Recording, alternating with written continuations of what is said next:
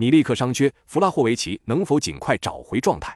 咱们一起来看看赛前有哪些关键信息。一、萨勒尼塔纳的头号射手迪亚在上轮联赛一球一助攻，帮助球队重回胜轨。本赛季他打进八球，助攻四次，进球和助攻都是队内最多，是不折不扣的大腿球员。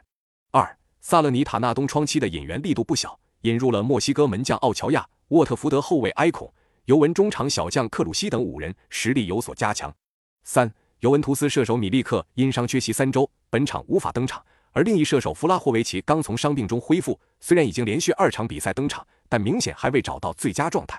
四、尤文图斯过去十八场意甲客场比赛九胜四平五负，胜率仅为百分之五十，并且赢球的九场比赛当中有八场都是一球小胜，客场大胜不易。五、尤文图斯本赛季意甲完成了十二次零封，是所有球队中最多的，而萨勒尼塔纳仅完成三次零封。六、尤文图斯五天前多踢了一场意大利杯的比赛，球队有一定的轮换。但仍有六名主力球员连续首发，体能上面有一定消耗。那么本场比赛你更看好谁？